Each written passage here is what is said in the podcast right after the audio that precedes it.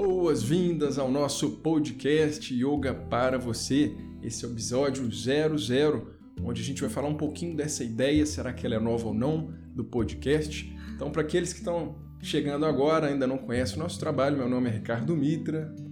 Meu nome é Luciana Prakash. Nós somos professores de yoga, de meditação. Temos um canal no YouTube atualmente com mais de 360 mil inscritos, mais de, mais de 15 milhões de visualizações. E hoje a gente está começando uma coisa que a gente já, na verdade, já começou há mais tempo, né? Mas que a gente tinha essa vontade de trazer esse formato para mais pessoas que pedem para poder escutar as nossas nossas conversas, as nossas entrevistas, conhecer um pouco mais os bastidores. Eu acho que a gente está repaginando, trocando a roupa dessa ideia que a gente já tinha lá atrás, né? Porque senão, alô, Whindersson Nunes vira só mais um podcast. É o podcast. O Whindersson Nunes há pouco tempo a gente viu que ele começou também e, e ele estava brincando com isso. Todo mundo agora faz podcast, né? Então isso aqui é só mais um podcast? Como que a gente entende isso? Por que, que as pessoas devem ou podem acompanhar a gente? O que, que a gente vai entregar de valor para quem for nos acompanhar por aqui? Eu espero que isso seja só, na verdade, a continuação de um sonho que a gente já vem conseguindo realizar, que é de tornar o yoga mais acessível para cada vez mais pessoas, para pessoas onde elas estiverem, né, em qualquer parte do mundo, em qualquer parte do Brasil. É, não só com conteúdo, porque eu acho que conteúdo tem muito em vários lugares, mas com experiência real, trocas reais que é algo que a gente já tinha com as nossas entrevistas, que nós começamos lá atrás, né? E aí vem um, vem um ponto muito interessante, porque a gente está começando agora esse formato dessa forma, mas a gente quer apresentar para quem tem interesse por yoga uma forma de continuar tendo autoconhecimento, uma busca por uma vida mais equilibrada, a partir de algo que para a gente é ouro dentro da nossa jornada dentro do yoga. A gente começou em 2016 a fazer entrevistas com pessoas que a gente admirava, pessoas que a gente queria conversar, pessoas que têm uma relevância dentro dessa busca do yoga e dentro da nossa visão do que realmente é o yoga. Então a gente tem entrevistas maravilhosas que a gente vai trazê-las aqui dentro desse nosso novo formato de podcast. Então a gente vai trazer novas introduções, a gente vai gravar um material legal e vai trazer essas entrevistas, além de abrir espaço para a gente ir atrás das pessoas que a gente quer conversar, a gente quer apresentar para a nossa audiência, pessoas que têm uma história de vida super alinhada com, no... com a nossa visão de yoga, que realmente ensinam a partir do exemplo, a partir da vivência, né? É, que eu acho que é muito por aí que começou a nossa história. Né? É, é nós já contamos em diferentes lugares aqui do yoga para você, mas a gente já contou como que essa ideia do, do yoga para você surgiu. E surgiu enquanto a gente, na verdade, logo depois de assistir um filme, como que ele chamava mesmo? Senhor Estagiário. O Senhor Estagiário. Robert De Niro. Exatamente. E eu lembro de sair do cinema muito impactada por essa vontade de levar esse essa ferramenta que eu conheço, que é o yoga, para mais pessoas, porque eu confio no yoga, eu acredito no yoga, é algo que fez muita diferença na nossa vida, né? Então, no filme, eu senti isso. Poxa, a gente está limitado aqui por quatro paredes, por uma casa, que era onde a gente dá e dá até hoje aula presencial, né? Mas nós estamos limitados aqui a esse espaço, a essa cidade, as pessoas que conseguem vir até nós. E são relativamente poucas. Então, são poucas. É, como que a gente pode servir mais? Como que a gente pode levar isso que a gente tanto ama e acredita para mais pessoas? Então foi assim que surgiu o, o yoga para você, com essa vontade de levar o yoga para quem quer e quem precisa, porque esse é um outro ponto que a gente falava muito, né? Só, só, um detalhe nessa história que é legal de contar o bastidor, que quando a gente saiu do cinema, a Lu viu, a, a, a era uma produtora de roupa, uma coisa que vendia um e-commerce. Anne Hathaway. E ela levando para muitas e muitas pessoas. E ela falou, nossa, será que a gente consegue levar o yoga? E em 2015, quando a gente teve essa conversa e começou a gestação do yoga para você, não tinha ainda, a gente contava nos dedos de uma mão quem estava fazendo um trabalho de levar yoga no YouTube. Não tinha, eram um ou dois professores, três no máximo. Aqui no Brasil, né? Aqui no Brasil. Lá fora já era, já era algo. Tinham mais pessoas fazendo isso nos Estados Unidos. E a gente ficou assim, poxa, mas será que dá yoga? Será que não dá? Como que a gente. E eu fiquei muito resistente na, no primeiro momento. E a Lu falou: não, é possível, a gente pode conversar, é possível. E de repente um monte de coincidências começaram a, a ah, se e a mostrarem. gente virou à noite conversando, A né? gente ficou conversando a noite toda. Tentando achar soluções para todas as resistências, para todos os obstáculos. E uma coisa que para mim era muito forte era essa tradição que eu ainda era preso, é, professor-aluno, essa parte de estar ali conectado direto. Só que, de repente, com essa habilidade que a gente fala muito para os nossos alunos, de usar reflexão, usar o poder da sua mente a seu favor. E refletindo, a gente viu que, na verdade, assim, a tradição tinha isso, professor-aluno, mas que os professores que começaram a trazer esse conhecimento por livros foram também é, combatidos, tiveram uma resistência do meio de transmitir um conhecimento tão importante para muitas pessoas a partir dos livros. É, só para contextualizar, no início o yoga era passado dessa forma, mestre yoga, profe... Parando, mestre, parando. É, mestre, aluno, discípulo, né? O professor ensinando ali presencialmente para os alunos. Geralmente esses alunos iam morar na, no ashram, nessa comunidade onde o mestre estava. Então tinha uma forma direta assim de transmissão, mas isso foi sendo quebrado também, né, com os livros, com DVDs. É, eu acho CDs. que o começo de tudo foi o livro. O livro já foi impactante. Porque, imagina, antes era isso, só quem fosse até a casa do mestre, até um ashram, até um lugar, e tivesse as instruções. De repente começa a ser levado para quem tem acesso à literatura. Ou alguém lendo e ensinando para outras pessoas. Isso daí já quebra a barreira geográfica. E aí, depois de muito tempo, chega os DVDs. Só que antes disso, a gente tem um, um exemplo muito forte aqui na história do Brasil. Professor Hermógenes, um grande nome dentro do yoga no Brasil. E a história dele, ele era militar, já tinha acho que 34, 35 anos e passava por um problema de tuberculose. A saúde dele estava comprometida. Ele tem acesso ao yoga a partir de um livro. Ele não teve acesso a um professor, uma escola ensinando. Com um livro, ele começou a praticar. Começou a praticar, transformou o corpo dele, transformou a vida dele e começou a levar isso. E foi um dos professores, se eu não me engano, posso estar errado, mas talvez o professor no Brasil que tem mais livros publicados dentro do yoga. E é impressionante o tanto que ele fez com os livros. Muitas pessoas, a partir desse exemplo dele, tiveram acesso ao yoga com Autoperfeição com Hatha Yoga, Yoga para Nervosos, que são livros dele. Então, assim, é possível ter acesso a essa riqueza que o yoga nos entrega a partir de um conhecimento não necessariamente direto professor-aluno. Quando essa chave virou na nossa cabeça, aí a gente começou a enxergar, peraí, vários professores mais antigos, quando tinham disponibilidade de um DVD, gravaram um DVD com aula de rata, com meditação, com exercícios respiratórios.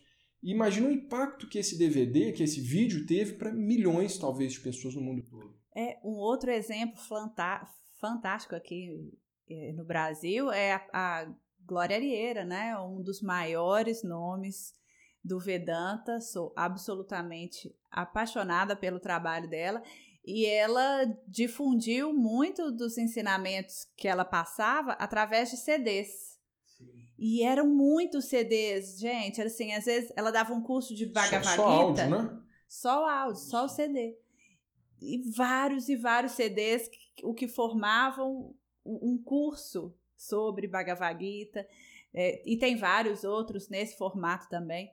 Então, acho que a- a- os professores foram entendendo a necessidade de chegar até os alunos. Como que eu chego até o aluno? Como que eu chego até quem precisa e que talvez não consiga chegar até mim, né? Até o professor. Então, acho que essa é uma grande mudança, uma adaptação que eu entendo que acontece em todos os mercados e não seria diferente, né, com o yoga. E que bom, que dá certo. E chega a internet de repente. A internet já expande onde de repente a gente se viu conversando. Porque se por livro aquilo lhe deu certo, muito certo, de repente áudios, CD de áudio, DVDs, por que não a internet? Por que não dar as caras? E pra gente foi complicado, a gente teve muita resistência do meio. Pô, mas o que, que vocês estão fazendo gravando vídeo? Ninguém está fazendo isso. E, e não só do meio, eu acho que a gente também tinha uma resistência natural. Nós somos dois mineiros. Eu acho que somos tímidos. Nós não somos exatamente as pessoas que gostam de muita exposição. Então foi um, foi difícil. Para mim o que era mais difícil, e na verdade é até hoje, não é nem os alunos que eu não conheço, são as pessoas que me conhecem ali me assistindo. Eu tinha vergonha dos meus professores, eu ficava pensando, nossa, Shivakami tá me vendo aqui falar isso, será que é, eu tô falando o que eu aprendi com ela, o que eu aprendi com a Renata, enfim. Você vivencia? Exato, o, o que eu vivencia eu sabia, mas tinha uma insegurança, assim, dessas pessoas me ouvindo. Sim. Eu aprendi com elas e agora eu tô aqui falando, elas estão me ouvindo. Sabe, tinha uma, minha cabeça dava um nó. Mas a partir fácil. do momento que a gente vence essa resistência, que a gente acredita num ideal, Sim. de que o yoga é para todos, que a gente pode levar esse conhecimento. Isso é, só na, na escola de Ayurveda, que a Lu é diretora, a gente é professora há muitos anos e temos um carinho super especial com tudo que representa aqui em Belo Horizonte, em Minas Gerais, a gente via todo tipo de aluno todo tipo de mente, todo tipo de cabeça. E assim, não tinha uma resistência. Yoga é para tal corpo, X. Você tem que ser assim, sua mente tem que ser assim. Ah, você tem que ser zen, como a Lu às vezes brinca com abraçador de árvores para praticar yoga, tem que amar a natureza. Não necessariamente. A gente viu as possibilidades que as técnicas do yoga apresentam, que a filosofia do yoga nos traz, ajudando todas as pessoas que ele buscavam. E aí, de repente, a gente vê poxa, se isso daí está dando certo com, com essas pessoas e ainda tem tanta resistência, poxa, dando aula 10 anos, chega alguém experimental e ainda acha que yoga é para X, yoga é para Y, que ela não pode porque a minha mente é muito agitada, muito ansiosa.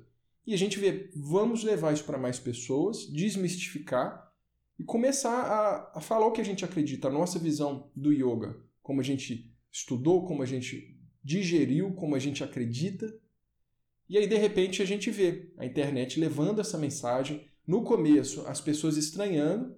Poxa, o que, que vocês dois estão gravando vídeo? E aquela história virou blogueirinho, né? O que, que vocês estão querendo com isso? Hoje em dia eu vejo, a gente tem alunos no Brasil inteiro e não se restringe ao Brasil. A gente tem vários alunos brasileiros que moram nos Estados Unidos, que moram em vários países da Europa, que moram na Ásia, moram no Japão, e não só brasileiros, que isso foi o que mais me surpreendeu nesses anos do yoga para você. Tem alunos que não são brasileiros, que entendem português, né? Tem gente de Cabo Verde, tem gente de Moçambique, de Portugal, Angola. Angola. Eu não nunca imaginei que chegaria até essas pessoas, honestamente. Eu esperava que chegasse aqui no Brasil, para as pessoas que querem e precisam, talvez para brasileiros fora do Brasil, mas nunca imaginei ou pessoas de outras nacionalidades ouvindo a gente, assistindo a gente, né? E conseguindo ter contato com essas ferramentas, muitas vezes em lugares que não teriam acesso. Em lugares que elas, a gente recebe muito isso. Nossa, não tem escola de yoga, meditação, não tem nada disso na minha cidade. Se não fosse por vocês, eu não teria acesso a esse conhecimento. Então a gente se vê como uma ferramenta, eu posso falar por mim mesmo. Nós, como instrumentos de algo muito maior. Se não tivesse talvez um primeiro grande Swami Vivekananda, que eu tenho uma grande admiração, 1893, sai da Índia, vem para os Estados Unidos, primeiro yoga que veio com essa intenção de trazer os conhecimentos mais profundos do yoga. E quantos outros fizeram essa jornada? Shivananda na Índia tendo um esforço de escrever muito livro, de trazer esse conhecimento para outras pessoas, e aí a partir dele, Satchidananda vem para o Ocidente, é a linha que a gente mais se identificou, se desenvolveu, o yoga integral. Então a gente vem de uma cultura, de uma raiz indiana, mas que esse conhecimento sai de lá e é entregue para a humanidade como uma ferramenta de, de autoconhecimento, como um patrimônio da humanidade. E a gente se vê exatamente fazendo isso que aqueles primeiros fizeram lá atrás na raiz, podendo levar onde antes simplesmente a pessoa não tinha acesso. Ou às vezes tinha uma escolinha de yoga, ela passava na frente via yoga, mas na cabeça dela ela tinha que ser assim, tinha que ser assado, ou se ela é cristã, se ela é da Umbanda, se ela é de uma outra religião, ela não pode fazer yoga. E a gente veio com isso muito forte. Vamos quebrar barreiras. Né? Quem procura a gente tem acesso à prática de rata, posturas, yoga nidra, pranayama, meditação, tudo gratuito. E a filosofia do yoga, que a gente tanto fala. E nessas nossas entrevistas, então aqui no nosso programa 00 do Yoga para Você podcast, a gente tem nessas entrevistas que a gente agora vai voltar a fazer, acho que desde quando a, a, você estava grávida da Sofia, 2018 foram nossas últimas entrevistas lá em Santa Catarina.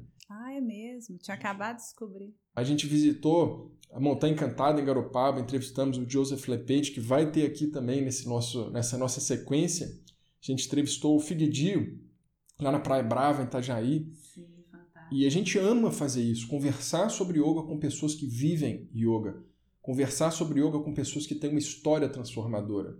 Então, quando a pessoa procura gratuitamente, ainda nem estou falando dos nossos cursos, desse aprofundamento, dessa aproximação que os alunos têm conosco, gratuitamente, hoje em dia qualquer pessoa tem acesso a rata, a entender que yoga não é só asanas, a meditação dentro dessa nossa visão do yoga, a relaxamento profundo, a pranayama. E quando tem encontro com essas entrevistas, vê o yoga, entende o yoga de uma forma muito maior do que às vezes a pessoa estava ali concebendo a ideia do que é yoga. É, é o que eu costumo chamar de yoga como um estilo de vida, né? Que não é só praticar asanas ou só praticar meditação ou às vezes a combinação dos dois. Não é isso só. Isso tudo vai faz parte do processo, isso tudo ajuda a compreensão do yoga como um estilo de vida, mas é muito mais que isso, né? O, o yoga como estilo de vida envolve alimentação, envolve a forma como eu me relaciono com as pessoas e não só relacionamentos afetivos, amorosos, mas como que eu me relaciono com os meus funcionários, com o porteiro do meu prédio, com o garçom que me serve, né? Então é, eu entendo o, o yoga como estilo de vida, uma vida mais consciente de tudo, inclusive das dificuldades, das nossas das nossas dificuldades, dos, dos desafios que a gente tem em relação ao ego, né? E aqui eu trago já um ponto interessante. Nós somos um casal, estamos juntos agora, no momento da gravação desse podcast, há oito anos, né?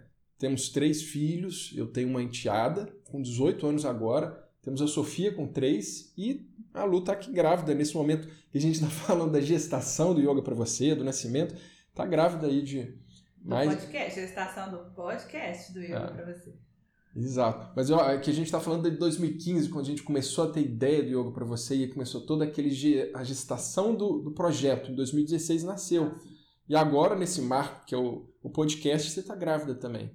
E aí vem uma questão muito interessante. O pessoal vê dois professores de yoga, o Mitra, Ricardo Mitra, Luciana Prakash, e acha assim que a gente sai flutuando, que nós temos uma vida maravilhosa, a gente acorda, faz carinho no outro, bom dia, e a gente está sempre em equilíbrio, acorda sempre com o on. Oh. Acorda já fazendo on, né? E assim, o que eu acho que é muito real dentro da nossa visão do yoga, e eu sempre combati isso dentro de sala de aula. Às vezes a pessoa vira para mim e fala assim: "Nossa, Mitra, mas você é tão tranquilo". Eu falo: "Poxa, que eu tô dando aula de yoga, se eu não conseguir estar tranquilo nesse papel, que é um papel, sou professor de yoga, exercendo a função que eu acredito, que me transformou, que me mudou minha vida, poxa, se eu não conseguir ali trazer aquilo ali nesse momento, vai ser muito complicado. Então falo, aqui é um momento mais fácil, mas não quer dizer que eu sou assim a vida toda, durante todos os momentos. Então a gente sempre deixa isso muito claro. Nós temos brigas, discussões, como qualquer outro casal, a gente entende o relacionamento como uma forma de desenvolvimento pessoal, eu entender as minhas sombras a partir dela, eu entender meus comportamentos, nós crescermos juntos, trabalharmos o yoga de uma forma muito mais transcendente, não a transcendência da mente, do ego necessariamente, mas transcender aquela prática formal em cima do tapetinho. A gente levando isso para o dia a dia. esses momentos de discordância, óbvio que a gente discorda. Quem é aluno nosso há mais tempo, já viu a gente dando aula junto, vê que às vezes a gente tem opiniões diferentes, ou a gente entende uma questão, ainda que tenha uma opinião mais próxima, com ângulos distintos. Porque a gente digere aquelas informações de uma forma que a nossa estrutura, a nossa percepção dá conta. Uhum. E a gente transmite isso também de uma forma muito ímpar. Então eu tô aqui, yin yang, eu sou homem, tenho toda a herança que os homens têm nessa vida. A Lu é uma mulher. Só isso daí já traz uma diferença muito grande das coisas que ela teve que passar na vida e eu não tive. E vice-versa. Ela é mãe. Ela gerou, ela pariu, eu sou pai, somos papéis diferentes. Então a gente, só por essas coisas mais superficiais, digamos assim, ainda não é nem as questões que a gente tem internas e tudo mais, já é uma visão muito distinta do yoga.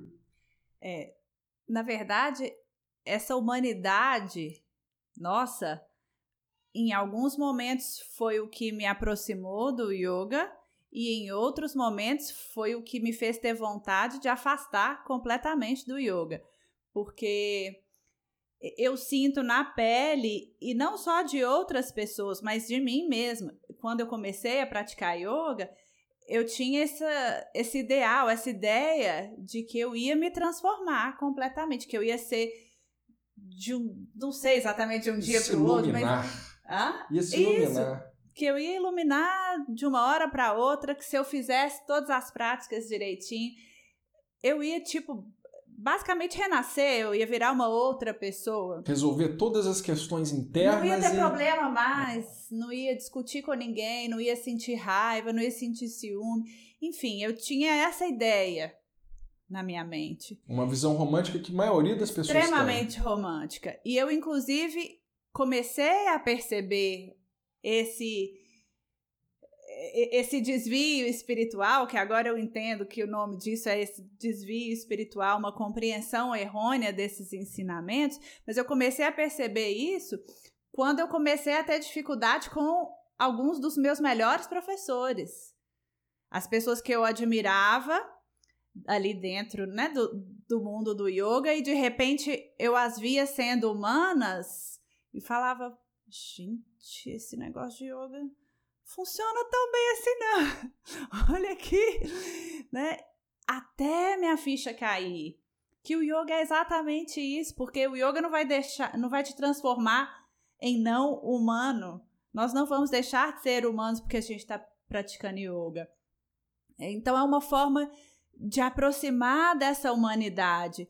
E, e no início eu tive dificuldade quando a gente começou a, a namorar, por exemplo eu virava e mexia quando a gente tinha alguma discussão, eu falava: "Ah, você fica com essa essa, essa, essa aparência de Buda, enfim. A Lu sempre achou que eu fosse o cara iluminado do eu yoga. Eu achava mesmo, gente. Porque externamente, claro, eu, faz parte, eu, eu tenho uma natureza um pouco mais tranquila, mas eu explodo. Tem momentos que eu, eu fico bravo, eu fico com raiva. Mas ela conhecia aquela parte que ela só vê passando, dando aula, falando sobre yoga, é o superficial, tá sempre ali. Sim. Mas na intimidade vai ter contato com, com as nossas sombras, né? Então era direto, tinha uma briga, tinha uma discussão. Ah, mas você não é aquele Buda e tudo claro mais. Que ah, claro que eu não sou. que bobagem, né?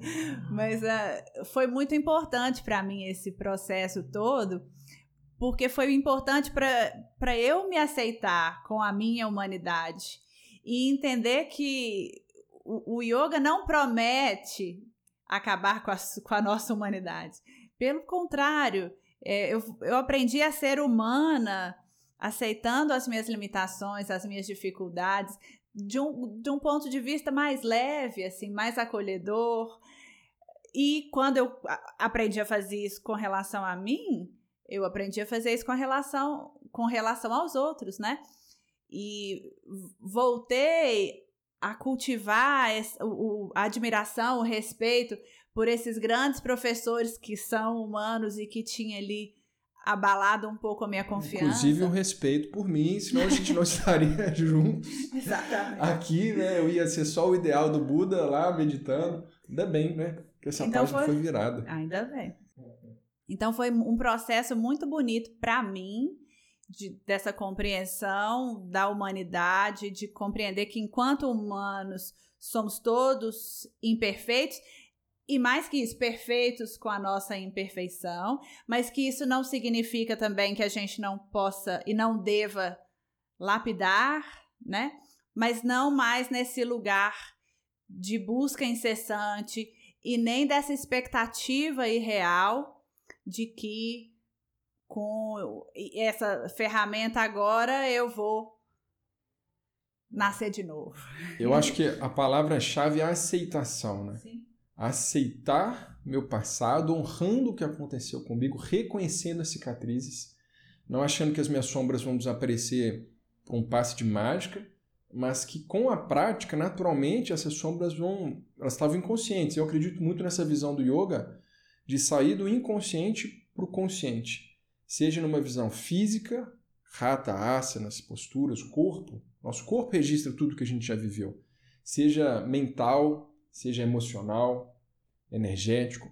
Então, nessa visão, muitas vezes a gente tem passado, memórias, traumas, emoções que ficam nesse campo inconsciente, mas influenciando a nossa ação relativamente consciente no presente.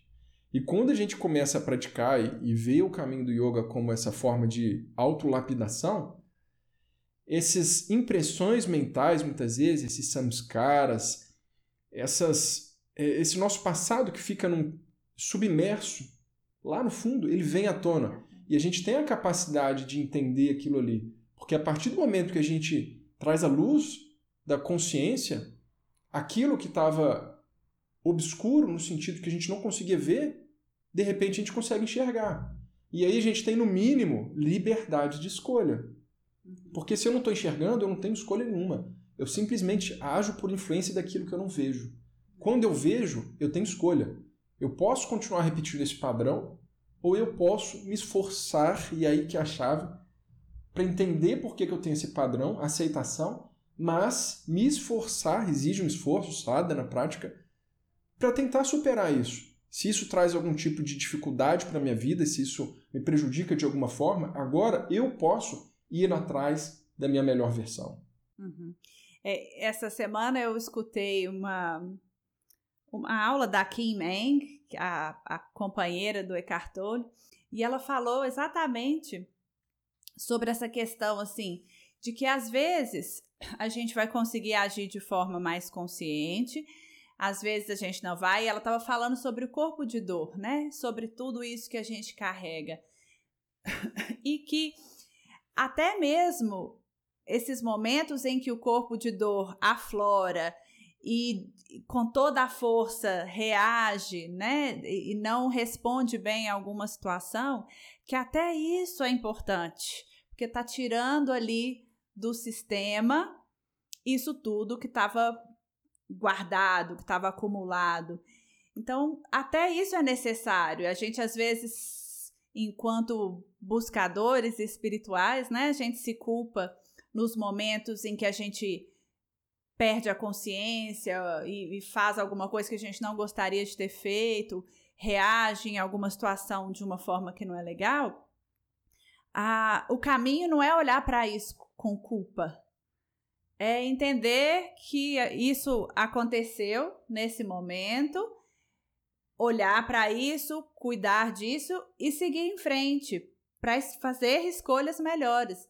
Mas às vezes o que a gente precisa é tirar isso do sistema primeiro, né? Porque enquanto isso estiver ali, vai continuar vindo à tona. E isso traz esse caminho da, da autorresponsabilidade. E da aceitação. E da aceitação. Que eu acho que é um, uma combinação muito linda. Sim. Né? Porque não é no sentido de me culpar ou de igual eu antes achava, e sou péssima. A autorresponsabilização, essa sua fala é perfeita. Pode, a pessoa pode achar que me responsabilizar é me culpar. Sim, sim. E não são sinônimos, né? são caminhos muito diferentes. Sim. A aceitação, a Lu sempre falou sobre isso os primeiros vídeos, quem for procurar lá no YouTube, tem você falando sobre aceitação. E realmente, quando a gente olha para o nosso passado, e eu acho assim, depende do caminho da pessoa,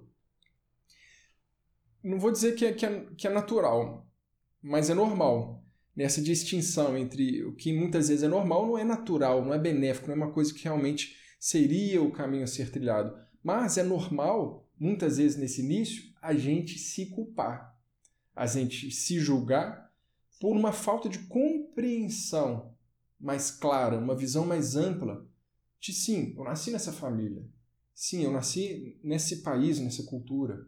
Não tinha como eu ter um pensamento diferente dentro desse contexto familiar, dentro do bairro, da escola que eu estudei, dos amigos que eu convivi. Não tinha como. Era a visão que eu tinha. Agora, eu tenho uma outra visão.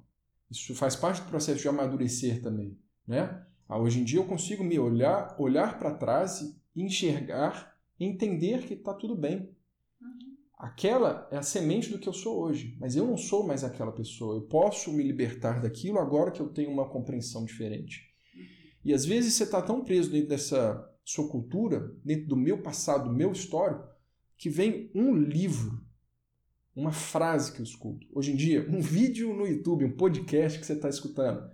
E vem uma informação, um conhecimento que não entrava dentro de toda essa visão da sua cultura. Pessoal, familiar, bairro, país, religião, tudo que estava fazendo a sua percepção da realidade ser de uma determinada forma. De repente vem um conhecimento, por um livro, podcast, YouTube, uma pessoa passando do seu lado, você escutou uma frase. É como se fosse uma chave que entra dentro da nossa estrutura, gira e abre um portal. Que de repente você começa a mudar a linha de pensamento, a sua estrutura, você entra em conflito até. Porque de repente você está enxergando uma coisa que você não enxergava. E você começa a colocar em xeque o que você acreditava. E isso pode ser difícil. E nesse processo você pode se culpar. Você pode ter dificuldade de aceitar o que aconteceu e de não, não querer é, está em paz com as coisas que você fez. Mas aquilo que eu fiz, a forma como eu agi, como eu pensava, construiu o que eu sou agora. E agora eu tenho a capacidade e a oportunidade aí que entra a autorresponsabilidade de ser algo que eu acredito, além daquilo que o meu passado me fez ser, digamos assim. Uhum. E eu acho que esse processo da culpabilização, ele também é reforçado pelos mitos que, que são alimentados em torno do yoga. É, muita gente tem informação pela metade, pelas metades, né? Sobre o, o yoga, ou sobre o que é ser um praticante de yoga, ou um praticante de meditação. E a partir dessas meias informações que elas têm, elas criam é, ideais das pessoas praticantes de yoga, meditação, seja lá do que for, e elas imprimem todo o seu julgamento é, em torno disso, ou baseado nessas meias informações. Então, uma dificuldade que eu tive também nesse processo, e que eu já ouvi vários alunos falando que para eles foi assim também, é que a partir do momento que a gente fala, ah, estou praticando yoga agora, ou estou meditando diariamente, as pessoas no entorno e, e principalmente aquelas mais próximas que conhecem né, os seus pontos Clássico, fracos. Clássica frase. Elas colocam um tanto de expectativas. Poxa, mas você não pratica yoga? Exatamente. Ou vamos além no nosso papel. Você não é professor de yoga? Por que, que você está agindo assim? Por que, que você falou, fez isso? Exatamente. Nossa. E mesmo para quem não é professor, porque eu vejo esse processo em vários ah, alunos. Praticante. Sim. O, o, parece que a partir do momento que você pratica yoga, as pessoas esperam que você se transforme num santo de um dia para o outro, né? Uma pessoa que não erra. E isso a gente já sabe que não é verdade. Então tem todo um processo de desconstrução também do que da forma como eu sou afetado pelo que o outro acha que eu sou, pelo que ele espera que eu seja, porque eu sou um praticante ou professor de yoga ou meditação, o que for. Isso foi algo muito forte assim na caminhada. Eu eu ameacei desistir várias vezes porque eu encontrei pessoas que me cutucavam dessa maneira de, de diversas formas diferentes, mas foi importante. Primeiro, para eu entender o meu posicionamento, como que eu preciso me posicionar em relação a isso. Segundo, para trabalhar essa questão da autoculpabilização, né? E terceiro, para me lapidar. Porque muitas vezes o que elas diziam tinha alguma realidade. Eu poderia, às vezes, naquele momento, ter agido de forma diferente, servido de forma diferente. E isso me fazia refletir. Então, tem um lado positivo, mas tem um lado que é muito negativo também, que desencoraja as pessoas. E eu precisei criar uma resposta adequada a isso. É, falando em resposta, eu recentemente até falei com uma aluna que é professora também disso. Uma coisa que eu sempre dei. A pessoa vira, nossa, mas você, é professor de yoga, vamos levar até para um exemplo mais é, comum, igual você falou, você pratica yoga e falou isso, fez isso? E aí eu brinco assim, mas você não sabe o que, que eu faria, o que, que eu teria é, feito ou falado se eu não fosse. Não, se eu não praticasse yoga, se eu não fosse professor, talvez minha reação fosse muito pior do que essa que foi. Uhum. Então, se você está achando que isso daqui foi muito para você, poderia ter sido muito pior. Então, é aquilo, a gente não sabe a dor que o outro passa. A gente não sabe a realidade interna do outro. O que, que ele passou, o que, que é a história dele, a família dele, o contexto dele. E a gente julga uma ação que está acontecendo nesse momento apenas enxergando a pontinha do iceberg apenas enxergando a casca, a superfície daquilo que realmente é. E a mente, como faz parte da sua natureza, julga, rotula, analisa, classifica. E isso, para mim, para a gente, pode ser muito difícil no momento que a gente está buscando trazer o nosso melhor à tona, buscando essa autolapidação. Isso pode afastar a pessoa de uma prática que faria muito bem para ela. Né? Então eu sempre brinco com isso. Ah, você está achando que não está bom? Você não sabe como seria se eu não estivesse praticando yoga. E isso dá um alívio para quem está do outro lado, para quem passa por essa situação, que é o seguinte: eu sei que eu estou fazendo algo para me, me aperfeiçoar, para me autolapidar, para melhorar essa situação que eu estou tendo que lidar internamente. E a partir dessa situação que eu estou tendo que lidar internamente, é que muitas vezes acontece a ação externa, a fala externa. Não é à toa, é algo que está germinando internamente em mim e é materializado, externalizado. Então parte desse reconhecimento. Peraí, tá tudo bem. Eu não vou ser o Buda. eu não vou ser o Buda que está sempre né, agindo ali perfeito. Isso daqui é uma brincadeira também, um, muito respeito a todos os budistas e essa tradição milenar de autoconhecimento que a gente bebe muito nessa fonte. Mas eu não vou ser o ser perfeito que o outro está esperando só porque eu estou no caminho de autolapidação. Eu estou no caminho de autoconhecimento. Mas, ao mesmo tempo, eu aceito o que já passou, entendo essa germinação que está acontecendo interna, meus processos, minhas sombras, meu trabalho interior, e eu sei que eu estou fazendo algo. Eu não estou achando que essa autolapidação vai se dar pela vontade. Eu quero melhorar, eu quero ser uma pessoa melhor, eu quero saber lidar com esses gatilhos, com essas questões tão difíceis de uma forma mais equilibrada. E só de eu ter essa crença, essa fé, essa esperança, minha vida melhorou. O yoga está sempre muito relacionado a sadhana, a prática. Então, essa não é uma prática que eu vou duas vezes numa escola de yoga, abro meu tapetinho e pronto. É uma prática, e a primeira vez que eu escutei isso foi com a Shiva Kami, essa grande professora nossa também. Depois eu vi vários outros professores falando disso sobre de outras formas, mas o yoga começa quando nós saímos de cima do tapetinho. O yoga começa quando nós saímos de cima do tapetinho, tapetinho onde a gente faz a nossa prática, ou em cima da sua almofada de meditação. É muito importante aquele momento que a gente está se trabalhando num espaço, num ambiente seguro, onde a gente pode observar nossa estrutura, observar o que, que vem à tona, trabalhar.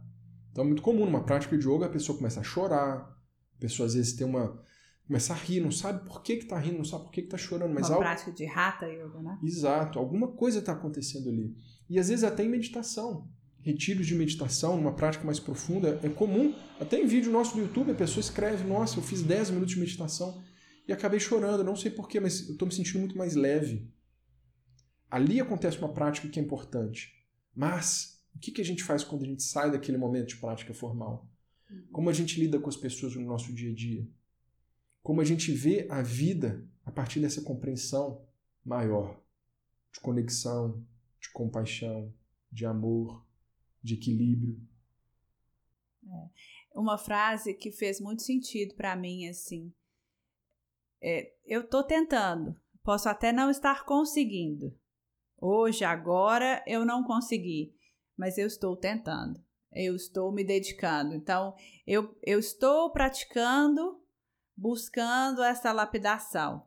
Ainda talvez não consiga lapidar isso ou aquilo, mas eu estou tentando. Isso para mim fez muita diferença. Bom, o papo tá muito bom. É um prazer te receber aqui, te conhecer. é, mas eu, eu queria falar um pouquinho dessa, desse momento mesmo do podcast. É algo que a gente acredita demais, que a gente está conseguindo concretizar aqui, e só eu e a Lu sabemos tanto que foi difícil, porque a Lu está grávida, tem nossa pequena, tem um monte de coisa acontecendo dentro do yoga para você, na nossa vida particular. É muita, muita informação. A gente ainda está em pandemia, no meio disso tudo. Então, a gente parar e conseguir botar esse projeto, que agora nasceu, não é mais um projeto, é uma realidade. E o que eu gostaria de falar para você que está me escutando agora é: a partir desse podcast, a gente tem realmente a oportunidade de entregar um yoga que a gente acredita. Falar da realidade do yoga e entregar casos, histórias, entrevistas, conversas que nos impactaram, que acrescentaram algo na nossa jornada, que com certeza pode acrescentar algo na jornada de quem busca autoconhecimento, de quem busca mais equilíbrio, entender melhor a mente, lidar melhor com a mente, com as emoções, ter uma vida mais equilibrada, mais qualidade de vida mesmo. Eu espero que sim, porque essa foi a semente. Essa foi a semente do yoga para você, né? Foi esse, foi isso que nos impulsionou, essa vontade de servir dessa maneira. Então, se a gente tem mais esse esse canal de acessibilidade, de inclusão, de trazer aproximar mais as pessoas desses ensinamentos que chegaram para a gente, porque eu acho que isso é muito importante a gente lembrar. Não é um ensinamento meu ou do Mitra, é algo milenar que está aqui no planeta, no universo, há muitos e muitos e muitos e muitos anos, décadas, é, séculos. É, então a gente só passa isso para frente, né? Isso chegou para a gente em algum momento e continua chegando, e eu espero que continue, né? E a gente passa. É, nós somos só mesmo instrumentos e que bom que a gente tem hoje em dia tantas ferramentas, tantos canais para levar isso para cada vez mais pessoas. E, e vira um sanga. O que a gente chama de sanga, para quem já está acostumado já sabe, mas quem está escutando isso aqui ainda não tem muito conhecimento, é uma comunidade, um grupo que está relacionado, integrado, unido por um ideal, por algo em comum. Nesse nosso caso, o yoga e a vivência a partir do yoga de uma vida melhor de conseguir trabalhar as nossas dificuldades, as nossas dores. E isso é muito, muito real, porque, igual o Lu falou, nós continuamos estudando, lendo, praticando, tendo contato com professores, a nossa chama às vezes fica um pouquinho abalada, vem um vento, dá uma apagada, quase apaga aquela chama, a gente procura aquecer a nossa chama. Hoje em dia a gente está fazendo uma formação, um curso com um professor que a gente admira muito, Eckhart Tolle, e é mais uma forma da gente entender yoga vida no dia a dia a partir de um ângulo diferente. Né? Estamos constantemente aprendendo nessa jornada até para conseguir ensinar melhor. Né? É, desculpa, só porque eu pensei uma coisa assim que eu acho que é sempre importante a gente ressaltar. Você falou de sanga, da força da comunidade. Eu, pessoalmente, não sei você, mas eu já teria desistido do yoga para você se não fosse o sanga que se formou é, em torno do yoga para você, né? É, nos momentos mais difíceis para mim, quando eu estava grávida da Sofia, depois logo que a Sofia nasceu, esses últimos três meses, agora eu tô com entrando no quinto mês de gestação, mas os, os últimos três, quatro meses foram muito difíceis para mim. Foi muito difícil sentar para gravar, para fazer qualquer coisa. Eu senti muito mal, senti muita fraqueza. E se não fosse o sanga do yoga para você, eu já teria parado. Então, nos momentos difíceis, eu volto lá nos comentários do yoga para você. Tantas pessoas transformadas pelo yoga, pela meditação. E eu faço questão de frisar, não é transformado pelo yoga para você, é pela prática do yoga, é pela prática da meditação, com humildade mesmo, a gente. Acho que a gente tem que falar isso, lembrar disso sempre. Que a gente é mesmo só ferramenta, só instrumento. Mas eu me alimento disso. Nos momentos mais difíceis eu vou lá, eu releio e eu vejo os benefícios que as pessoas alcançam com essa prática. E aí eu ganho força. E aí eu falo, ok, tá difícil, mas é, é um servir importante. Então, apruma o corpo, força na peruca e vão embora. E eu acho que realmente não tem desculpa, digamos assim. Quem está buscando hoje em dia tem acesso ao conhecimento, né? Bata e a porta se abrirá. Então, no YouTube, aqui no podcast, e quem tem esse, quem quer dar um passo a mais, um relacionamento com a gente, a gente tem o Yoga para você live, a gente dá aulas de yoga online, a gente tem uma escola de yoga online hoje em dia. Então, na segunda-feira do aula ao vivo, a Lu dá aula na sexta, os alunos têm acesso a todas as aulas que a gente já deu. Tem o curso de meditação, tem a continuidade dos estudos com aulões de meditação para você, com Vivenciando Plenitude. Então, a gente tem encontros mensais pelo Zoom com os nossos alunos, a gente conversa com eles, outros a gente vê toda semana. E quem ainda não está preparado, quem não, não é o momento, é só entrar no YouTube, no nosso Instagram e agora aqui no podcast também. Então agora eu faço um pedido muito especial. Se você está vendo esse podcast no YouTube, não deixe de visitar a estrutura também no podcast. A gente está na Apple, Android, Spotify, todas as plataformas de streaming deixa um comentário, faz um review, isso para a gente vai ser muito importante. Nesse momento inicial, a gente vai ler todos e responder todos pessoalmente, tá? A gente quer trazer a força, quem já está acostumado com a gente aqui no YouTube, para o podcast. E se você está escutando isso agora no podcast e ainda não conhece o nosso trabalho no YouTube, que é o principal canal de divulgação, tem também o Instagram, vá até o nosso Instagram e vá até o YouTube e se inscreva e veja o tanto de conteúdo que a gente tem Olha as playlists que a gente criou. Tem as playlists das entrevistas, agora vai ter essa playlist especial, podcast yoga para você. Tem meditações, tem prática de rata de pranayama, exercícios respiratórios, relaxamento profundo, tem tudo que a gente realmente acredita. E essa é a nossa missão, é algo que é, é importante ressaltar que essa busca, essa jornada do yoga, muitas vezes a pessoa fala, ah, que bacana, yoga, tudo bem. A maioria das pessoas que vão buscar yoga, meditação, estão passando por uma dificuldade. A gente, na nossa história pessoal, passando por dores, por sofrimento, buscou esse caminho do yoga. Então, esteja aberto para conhecer, para deixar aquela o nosso YouTube, Instagram, aqui o podcast como uma, um aliado para quando você está bem, você sabe que você está se mantendo. Para quando tiver um momento mais difícil, você sabe que você pode contar. Não necessariamente, igual o Lu muito bem falou, com o professor Ricardo Mitra, Luciana Prakash, mas com um caminho milenar que vai te ajudar, vai te dar uma base, vai te dar uma força, vai te dar um respiro. Muitas vezes você vai se inspirar aqui, vai descobrir uma escolinha de yoga, um estúdio na sua cidade, no seu município, vai conseguir encontrar pessoas, vai chegar um livro para você, você pode entrar no nosso sangue, virar um aluno, tem várias possibilidades, mas é uma, uma porta que se abre, né? É, exatamente.